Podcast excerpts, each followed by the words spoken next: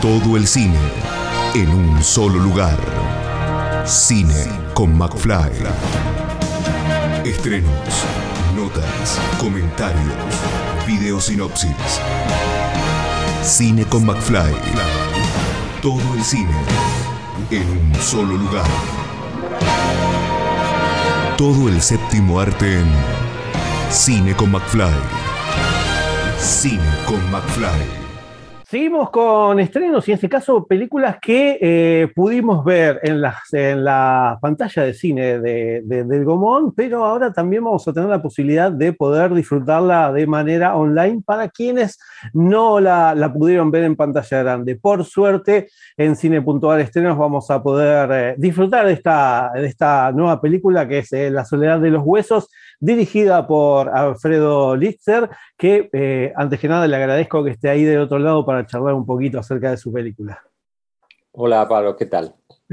Bueno, eh, Alfredo, contanos un poquito cómo, cómo, surge, cómo es la historia detrás de la historia de la soledad de los huesos, eh, cuál fue la, la génesis, la semilla la historia detrás de la historia, empezando por la historia brevemente, es una mujer norteamericana que llega por casualidad a Tierra del Fuego. Eh, bueno, se, instala en la que fue la primera estancia que hubo en Tierra del Fuego.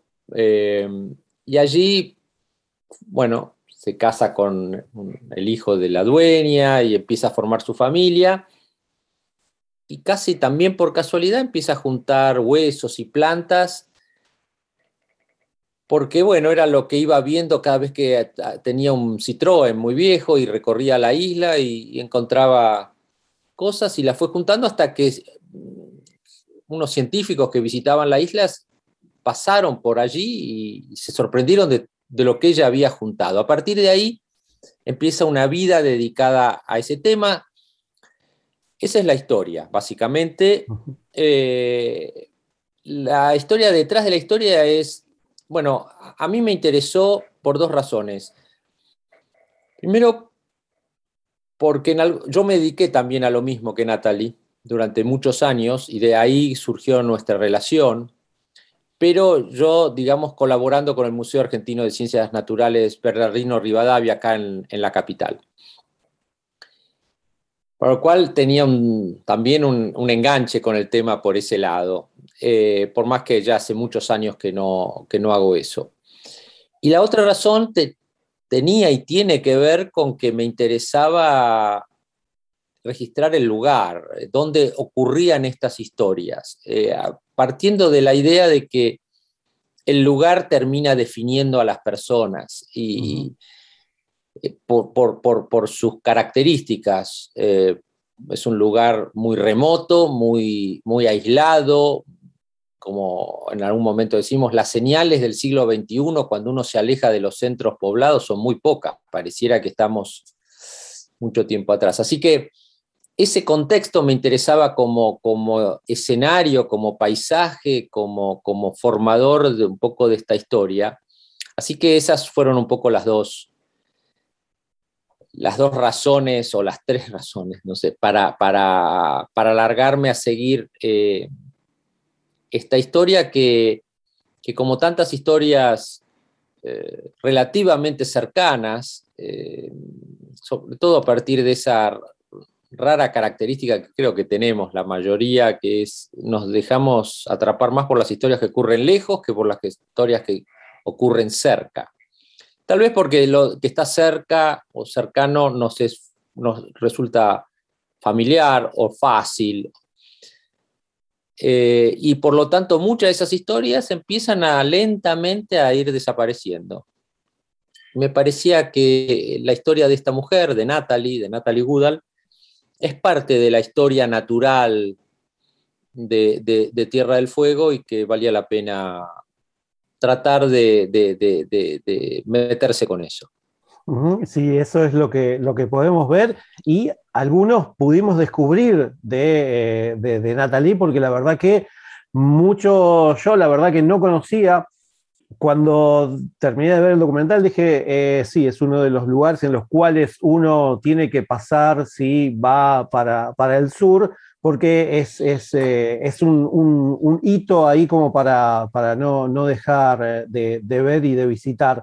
Y el documental comienza eh, siendo narrado, eh, en este caso tenés, eh, tenés, la voz en off de, Gustavo Garzón, que va acompañando un poco lo que es la, historia del documental. En, este, en estos parajes, la verdad que son este, de la soledad, no solo de los huesos, sino de, de quienes viven ahí, de quienes comparten.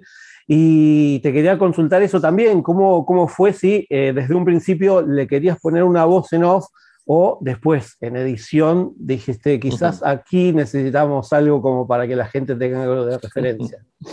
Bueno, eh, la película, eh, yo de alguna forma no, no, no, no, participo, digamos, sí como director, pero no, no digamos, no, no se sabe muy bien quién relata. Pareciera que como tiene esa, siempre esa idea del off, el que relata si no se dice nadie es el director, digamos. Hay como una especie de sobreentendido eh, o de código entre el espectador y el, y el, realizador. Eh, podría haber puesto mi voz, pero claramente me parecía que, como siempre pasa, uno prueba, pero me parecía que no, no, aportaba. Y sí todo lo contrario, creía y creo que la voz de Gustavo eh, se llevaba muy bien con, esas, con, lo que la película quería transmitir. Eh, así que, bueno, claramente lo llamé y, Gustavo puso el relato. Eh, que, tiene una presencia, creo yo, donde, donde, donde yo al menos creí que lo necesitaba y no es un relato que atraviesa toda la película todo el tiempo, digamos.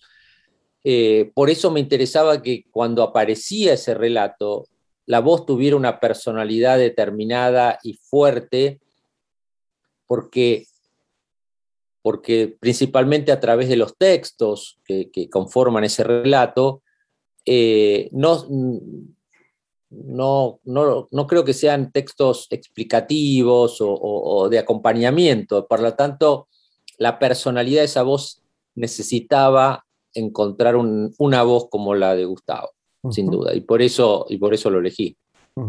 Bien, y, otra de las cosas que también podemos eh, ver en la, película son eh, ciertos testimonios que acompañan lo que es la, historia, en este caso de, de Natalie, quienes siguen su, legado, podemos decir. Eh, eh, contó un poquito quiénes son los, los que están ahí y bueno, cómo fue esto, esto de entrevistar, porque uno dice, bueno, filmar en el sur y el viento dónde está, es lo que uno se pregunta cuando escucha el documental, que la verdad que la parte técnica, que es el, documental, tanto de, sonido como de fotografía, como de, edición, la verdad que es, maravilloso al, verlo en pantalla grande. Bueno, muchas gracias. Sí, es como decís, a ver, eh, los personajes son los que de alguna manera me pareció que, que tenían algo relevante para testimoniar de la, de la vida de Natalie, su marido, su hija, sus colaboradores, como vos mencionabas. Eh, sin caer necesariamente en una, ni por un lado, una especie de, de, estar resaltando todos los aspectos y, una especie de elegía del personaje que no es la idea. Eh, y por otro lado, que, que de alguna forma hubieran convivido con ella y hubieran no solamente conocido de primera mano lo que Natalie hacía, sino el, en, el, en el ámbito donde Natalie desarrollaba su trabajo, que en algún sentido me importa más que lo que Natalie hacía como realizador. O sea, vuelvo a lo que hablábamos al principio, de qué forma ese lugar transforma o forma, como vos quieras, a los individuos y a las personas. Con respecto a la parte técnica, eh, bueno, eh, grabar buen sonido, empiezo por el sonido. Buen sonido en el sur con el viento es un desafío donde muchas veces uno sale 5 a 0 perdiendo, digamos.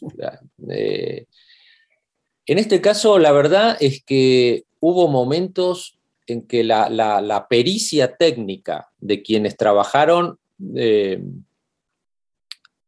fue extraordinaria. Hay, hay, hay una escena, sin, sin, entrar en un gran detalle, pero hay una escena donde una de las biólogas está hablando y contando de unos mapas que Natalie había hecho y que ellas siguen 40 años más tarde usando los mismos mapas. Natalie los hizo cuando no había GPS y cuando no había un montón de, de cuestiones. Y ella está hablando, un viento tremendo, el pelo muestra de una chica con pelo largo y el pelo se mueve mucho. Yo cuando estábamos filmando dije, esto no va a servir para, lamentablemente no hay manera que esto sirva. Y, el documental tiene algo, al menos de la manera en que yo lo encaro, de, no de, de, cortar y de volver a hacer y retomar y otra toma y otra toma y otra toma, porque en general, sobre todo en gente que no está entrenada, eso rompe un poco la, la, espontaneidad de la primera vez. Así que obviamente dejamos que la, que la toma continuara, yo ya diciendo, bueno, esto no va a andar. Cuando terminamos, me acerco al sonidista, que para, en esa toma era un chico de, Ushuaia, que, que, estuvo trabajando, estuvieron trabajando dos sonidistas en la película porque uno tuvo un problema y no pudo viajar.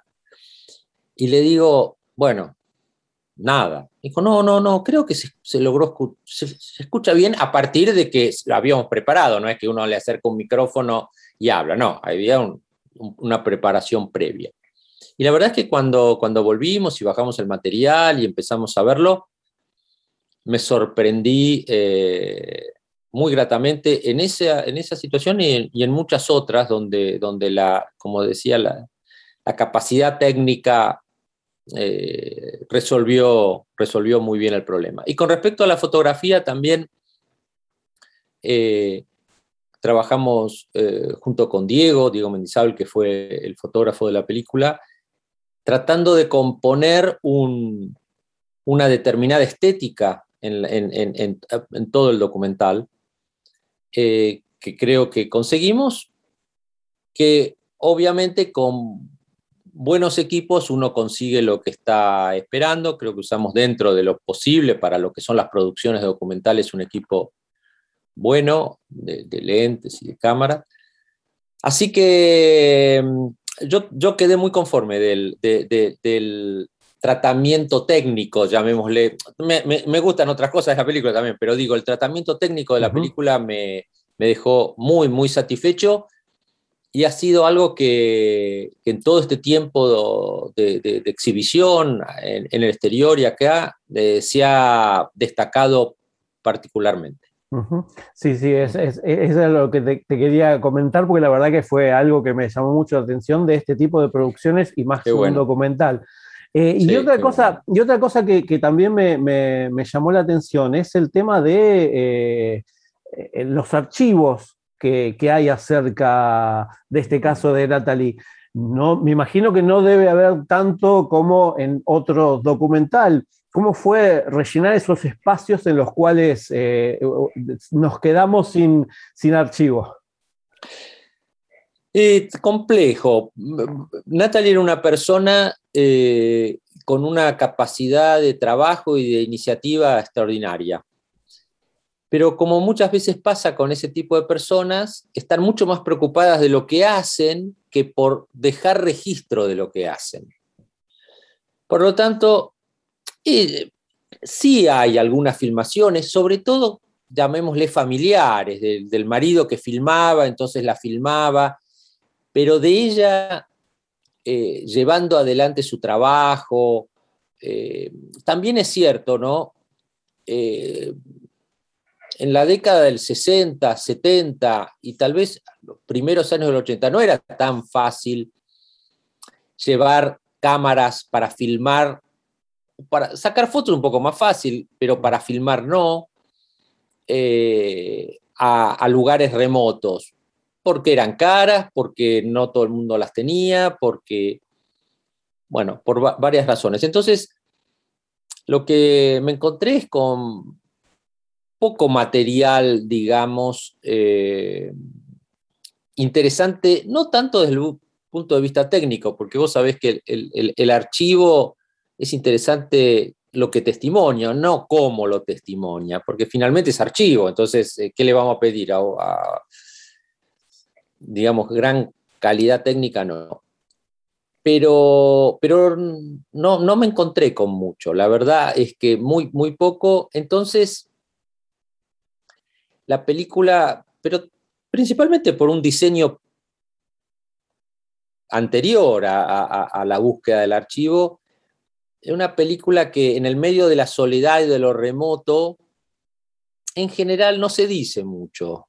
Es eh, eso que uno a veces encuentra, bueno, gente callada, un poco, digamos, no necesariamente comunicativa. Bueno, esa es la característica del lugar. Entonces, me pareció que la película debía tratar de, registrar ese clima por sobre la información, que es una elección. Finalmente, bueno, alguien puede, puede haber querido eh, que se mostraran más cosas. Como te decía, no hay mucho material, pero por una decisión estética o creativa, eh, preferí que, en algún sentido se sugiriera más que lo que se mostrara. En este caso también le agregaste unas, grabaciones de textos de, ella, ¿no? Claro, bueno, son unas grabaciones, sí, de unos textos salidos de un, artículo que ella, que ella tenía, que ella había escrito, pero de vuelta, eh, cosas que también hubo que, arreglar y, resolver técnicamente porque no tenían, digamos, la, calidad que se necesita. Me refiero a registros sonoros o registros fílmicos. Eh, bueno, es, estos lugares remotos a veces nos, traen grandes contrastes, porque por ahí lo vemos en la película. Eh, aparece una gran topadora o pala mecánica, o no sé cómo se llamará, nueva, y por ahí después, al mismo tiempo, hay otras grandes limitaciones. Bueno, por eso es remoto, porque, porque, porque hay como un montón de desajustes en esas cosas. Y vuelvo a decir, donde Natalie se movía y donde llevaba adelante su trabajo, allá en los 60 y en los 70, eh, los medios con que contaba eran bastante insisto en los contrastes. En un momento ella dice, bueno, no tenemos agua corriente, no tenemos energía eléctrica, Estacia, pero con mi marido volamos, tenemos una avioneta y vamos de lado a lado en una avioneta. ¿Y por qué? No por un lujo, porque era una manera de comunicarse y de, y de poder eh, llegar a a la estancia. Cuando Natalie llega, eh, se llegaba nada más que por barco o por eh, avión, avioneta. Entonces digo, en ese sentido también es interesante estos contrastes, ¿no? Que, pero que creo que una vez más es el, entorno el que, el que los va definiendo y eso me interesaba mucho.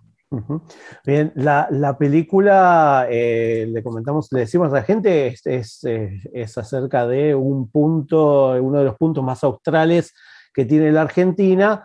Y bueno, eh, el documental se, pudo ver en varios festivales y se va a ver eh, en el Festival de Cine de las Alturas, que está de la, en la otra punta de la Argentina.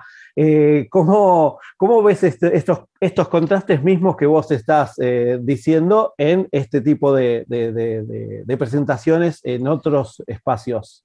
Mm, sí, es, interesante. El recorrido de una película es como un misterio, ¿no? Uno no sabe muy bien qué es lo que va a pasar, porque a veces hay, uno tiene la idea de que cuenta con un material extraordinario, con una película, y no pasa absolutamente nada y otras veces te sorprende, digamos, eso.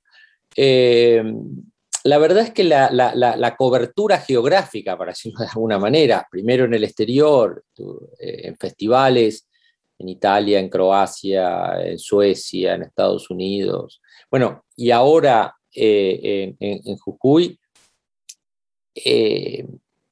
para mí es como un complemento ideal de, la, de, lo que me imaginaba eh, previamente. Y sobre el festival este en Jujuy, el otro día, en, un, reportaje que, que, grabé para el festival, porque el Festival de las Alturas que se realiza en Jujuy tiene la particularidad que nuclea temáticas que tienen que ver con la cordillera de los Andes, desde Ecuador, digamos, hasta, hasta Tierra del Fuego. La, cordillera de los Andes como la columna vertebral, digamos, ¿no? Y realmente ese concepto siempre me interesó, así que eh, cuando, cuando, bueno, tuve la película, pensé enseguida en, inscribirla en este festival. Y en, este, en este reportaje que, grabé para, para el festival, me preguntaba un poco, ¿es, porque Tierra del Fuego es el principio de la cordillera de los Andes o es el final de la cordillera de los Andes. Yo digo, la verdad es que no tiene mucha importancia ser el principio, pero porque además hay gente que se sorprenderá diciendo, ¿cómo la, cordillera de los Andes llega hasta, hasta Tierra del Fuego? Bueno, allí termina o empieza, porque termina o empieza eh, sumergiéndose de alguna forma en el mar, la cordillera. Lo que sí es claro y, muy, muy, está muy presente es que, es que esas montañas que están allí son algo más que testigos, como decía en el reportaje, son elementos que conforman la, personalidad del lugar. Eh, en, Harberton, que es la estancia esta, eh, sobre el canal Beagle, y fíjate que a, unos 60, 70 kilómetros de distancia de la estancia, pero, donde no se puede llegar por, por caminos, hay que, hay que ir campo a traviesa, digamos, está el punto más, más al sur de la Argentina. El punto que está más al sur del país es un faro que se llama Cabo San Pío, que queda en la costa del Canal Beagle.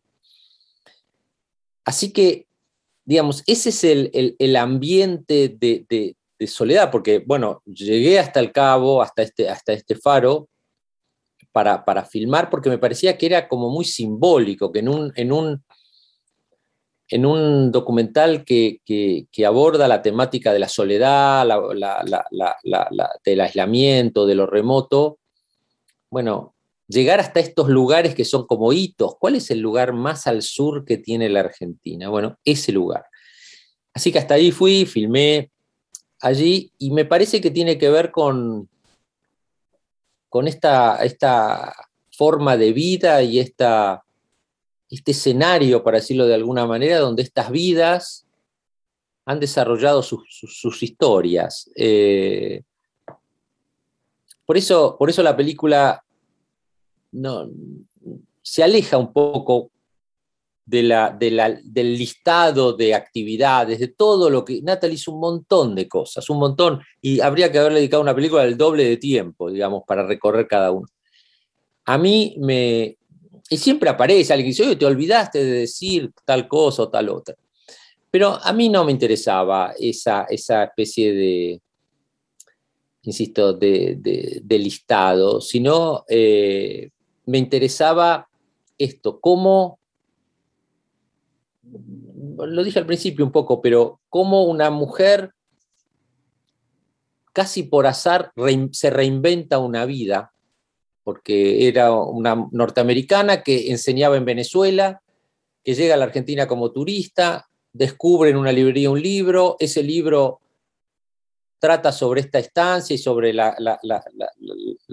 su historia, y se larga para allá. Y allí se queda a vivir toda su vida. Hay que decir que esta, esta estancia fue fundada por el, por el reverendo eh, Thomas Bridges, era un pastor anglicano que funda la primera, eh, funda una misión donde hoy está Ushuaia. Pero lo que es muy, muy llamativo, es que la misión es anterior a la ciudad. La, ciudad de Ushuaia se instala allí luego de que estuviera la misión. Bueno, cuando terminó su tarea, llamémosle evangélica, no sé cómo, cómo llamarla, de, trabajo con, los pueblos originarios que allí estaban, eh, bueno, le pidió al gobierno argentino un pedazo de tierra donde instalarse y se instala y crea esta estancia. Entonces digo, al principio decía, bueno, cuando uno se va alejando de, Ushuaia o de Río Grande o de Tolwyn, que son las tres, los tres localidades que hay en la isla grande de Tierra del Fuego, las señales del siglo XXI parece que son pocas. Ahora, cada lugar donde vas, entonces uno dice, bueno, pero no hay nada. Y no es así. En cada lugar hay historia, historia e historias, digamos, de, de decenas de años de, trabajo, de sacrificio, de frustración, de éxito, de fracaso. Bueno, como en todas partes, porque si vamos mañana a Jujuy, para recién lo mencionábamos, seguramente uno encontrará lo, mismo. Eh, a mí me interesó, me interesa mucho eso, de qué forma las personas encuentran en lo que los rodea los elementos de conexión. Y eso que lo rodea es lo mismo en el Chaco, en Jujuy, en Tierra del Fuego, Córdoba, donde, Mendoza, donde uno quiera. A mí por, por, afinidad, porque he trabajado muchos años en la Patagonia, digamos, me, me, interesó eso, pero seguramente lo iré a buscar también en otros lados, porque, porque es muy interesante cuando uno se acerca como un, casi, no sé, a veces como un arqueólogo, a veces como un buscador, a veces con una cámara, eh, encontrar esos, esos, esas huellas de, de qué forma se fueron conformando esas vidas y de qué forma se relacionaron con el ambiente que los rodeaba. Eso es lo que me interesa como realizador. Perfecto. Bueno, y, por último, bueno, te quería eh, consultar si, bueno, ya, ya estás, este, este, este hijo que ahí ya lo dejas, lo dejas andar solo. Eh, eh, si ya estás preparando algo, algo nuevo, si ya tenés algo planeado para a futuro. Mirá, estoy trabajando porque la todo esto que ocurrió este año, bueno, como nos ha pasado a casi todos en algún sentido, a unos más, otros menos, pero todo lo que ocurrió este año debería haber pasado el año pasado, porque la película estaba preparada para presentarse en abril del año pasado. Cuando empieza la pandemia y las restricciones y qué sé yo, bueno, ahí, bueno, tratamos de, de armar un, nuevo recorrido y, una nueva casi estrategia para, la película. Entonces, la película estaba lista desde el año pasado, entonces, eh, en este año que pasó, arranqué con otro proyecto eh, que también va a estar eh, como este, respaldado económicamente por el Instituto del Cine, digamos, pero en un ambiente totalmente distinto, en Córdoba, en el sur de Córdoba, y con un tema que tiene que ver con los inmigrantes italianos, que es parte de mi familia, digamos, la mitad de mi familia. Eh, entonces me meto en un tema un poquito más autobiográfico en parte, porque bueno, yo me crié allí Estuve muchos años sin volver, muchos, muchos, 45, mm. Así que, bueno, trato de... el, rodaje va a empezar ahora en noviembre, eh, así que ya estoy en plena preparación. Eh, y realmente me resulta un desafío porque es pasar mentalmente del fin del mundo, de lo remoto, de paisajes eh, muy extraordinarios, eh, a otro mundo, a, otra, otra, a otro lugar donde la agricultura de alguna manera ha cubierto todo y, bueno, pero como te decía hace un rato, hay otras historias también. Eh, y me parecía que, registrar digamos, también en algún sentido las señales que hay todavía en este lugar, pero hablo de este lugar, pero podría ser cualquier lugar finalmente, no, no, no, este lugar tiene, porque está asociado a mí y a mi historia. Pero todavía se, se, encuentran las señales que esos pioneros o esos inmigrantes que llegaron en este caso de Italia, pero estoy seguro que si hubiera tomado cualquier otra colectividad, las historias se parecen mucho. Eh, todavía se pueden detectar esas señales y que tienen que ver con, el desarraigo, con, esa sensación de, nostalgia y de dolor que vivieron al haber abandonado su, su casa, su familia, su idioma, y se largaron para acá. Eh, bueno, yo lo, lo, que la película de alguna forma plantea es esas señales todavía están presentes y cuando uno encuentra personas y se pone a conversar, esas heridas todavía están. La película se llama Las heridas. Eh, bueno, ya, como ves, un ambiente que no tiene nada que ver, una historia que no tiene nada que ver, pero eso es lo fantástico, al menos para mí que tiene esta, esta, profesión de alguna manera, esta actividad, que es, como te decía, casi como un buscador, como un arqueólogo, como un historiador, como un sociólogo, como lo que quieras, o como un curioso simplemente, eh, en, el que, en el que tenés la posibilidad Obviamente hay mucho trabajo después, ¿no? Por supuesto, y antes, pero digo, no es una cosa al azar que uno dice voy para acá y para ahí voy.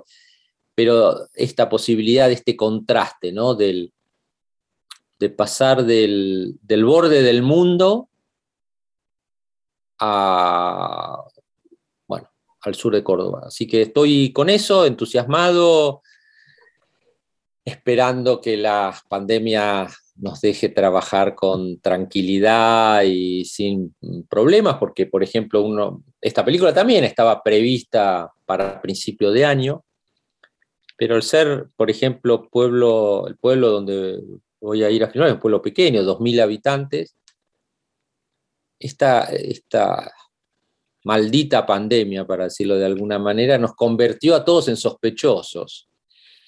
Y entonces llegás allí y, bueno, ¿qué hace? ¿Por qué viene para acá? A ver si todavía viene y nos contagia. Todo ese, ese tema, que además no es ninguna fantasía. Sabes la cantidad de casos de estos que ha habido a lo largo y a lo ancho de la Argentina. Pero bueno, esperemos que ahora nos dé un respiro y, podamos volver a, a la normalidad que de unos años atrás, que no la, no sé, no la atendíamos, no nos importaba y ahora seguramente de una u otra manera la estamos extrañando. Exactamente, sí, la verdad, la verdad que sí, es como, es como, como vos decís, Alfredo. Eh, y, bueno, y por último, antes de despedirte, eh, contarle a la gente que eh, ya se puede ver en la plataforma de Cine Puntual Estrenos la, película la, pueden ver este, ahí en, la plataforma de Cine.ar eh, y contarles que además vos sos poeta, sos naturalista y que eh, fuiste parte de un gran disco de, Lito Nevia que no quería dejar de, nombrar porque la verdad que eh, es, un gran logro más allá de este, este otro lado artístico que, que tenés. Sí, bueno, eh, con Lito somos amigos hace muchos años, yo era un admirador de él en Córdoba cuando vivía, cuando él estaba con, su, con un grupo mítico del rock nacional como Los Gatos. Bueno, para mí era, era, recorrer los kilómetros y kilómetros que había que recorrer para ir a encontrar un disco, un vinilo en esa época. Así que bueno, la vida me dio la oportunidad de conocerlo, eh, nos hicimos amigos eh, y bueno, hicimos dos discos juntos. Eh, yo hicimos, en realidad, yo compuse con él las canciones, digamos, de dos discos, que para mí obviamente ha sido un honor y una satisfacción porque Lito, además de ser un músico, me parece extraordinario, un referente, pero no solamente un referente musical, su actitud, su, forma de, estar de alguna forma en, el mundo o en la actualidad, es valioso, es un gran luchador. Eh, así que para mí, cuando, cuando me invitó a acompañarlo, bueno, fue como un, algo que uno de más joven soñaba, pero sin demasiada, ¿cómo te puedo decir? Sin demasiada convicción, porque parecía tan lejano que ni un sueño podía ser, digamos. Así que, pero bueno, como decís, no sé, me he dedicado a través de la vida varias cosas, eh, siempre tratando de, de reflejar y de, de mostrar con sensibilidad pequeños recortes de, finalmente de la vida, la vida humana, la vida cotidiana. Bueno, eh, en la soledad de los huesos, que como dijiste, eh, se va a poder ver por estas plataformas y también en Espacios Inca. Esta semana está programada, el, Inca la ha programado en el Palomar, en una sala, la sala Helios, allí en el Palomar. Eh, y también en Victoria, en Entre Ríos, y va a ir cubriendo otras, otras salas eh, del interior. Pero te decía, eh, la, la, motivación principal de, filmar y de realizar una película como La Soledad de los Huesos es poder acercarme a, a esos hechos a veces cotidianos, a veces muy personales, pero que configuran un poco lo que es la vida, digamos, eh, en términos de, Por eso los, quienes participan muestran, no sé, lo, en la película lo complejo que puede ser la relación madre-hija, lo complejo que puede ser la relación esposo-esposa, eh, con sus colaboradores, en fin, eh, la realidad, la realidad que es como si nos estuviéramos contando cosas y no la elegía de, que te acercan un micrófono y te pasás 10 minutos diciendo que una maravilla, es todo extraordinario,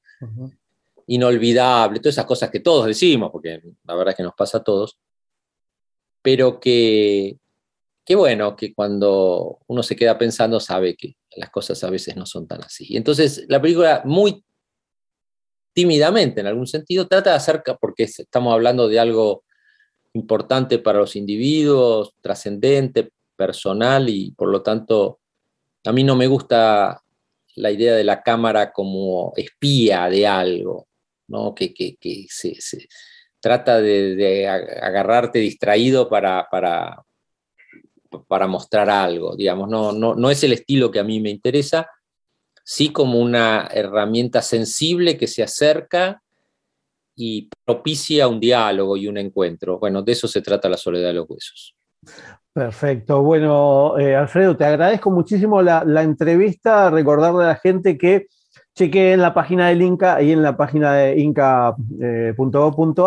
Ahí están las, las, salas en las cuales. Ahí están las salas, claro. están las proyecciones, así que ahí van a poder eh, eh, chequear en cada provincia y federalizando con Cine.ar estrenos en todo el país se va a poder disfrutar de La soledad de los huesos. Eh, Alfredo, te agradezco muchísimo esta entrevista y bueno, eh, en, la, en, la, nueva normalidad capaz que nos crucemos ahí en lo nuevo que, estás preparando ya.